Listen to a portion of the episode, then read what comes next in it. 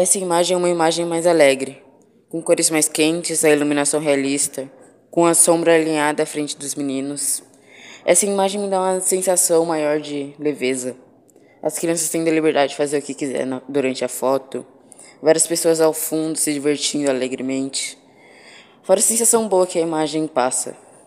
Fazendo, como, fazendo as lembranças de quando íamos para a praia retornarem como se fosse tudo bem mais recente. Fora que a imagem ao fundo mostra uma aglomeração de pessoas, o que é bem mais comum em lugares assim como praia. Fora uma certa indignação ou raiva do, da criança menor, como se ela não como se ela tivesse apenas sério para a foto ou que não quisesse tirar a foto, como se quisesse estar brincando, nadando, se divertindo ao invés de ficar lá parado para tirar foto.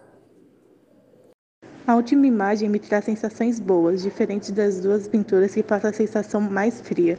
Os bons sentimentos aparentam ser causados pelo lugar movimentado e pelas diversas pessoas que se divertem, tanto no mar, tanto na areia.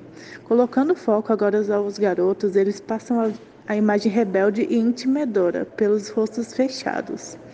A diferença de, de ambas fotografias são, são nítidas como as cores super vivas na imagem de Bárbara Wagner, completamente o oposto das duas fotos que estão com cores mortas, digamos assim.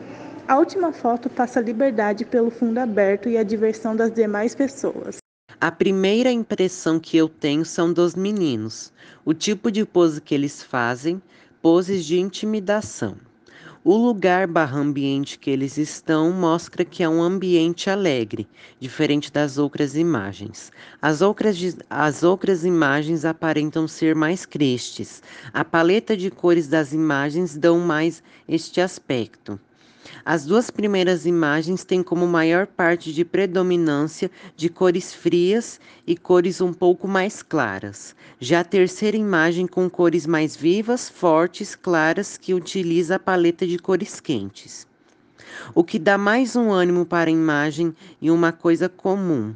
Em ambos as imagens é que todas têm crianças. As duas primeiras crianças mais tristes e, ter e as terceiras crianças mais alegres.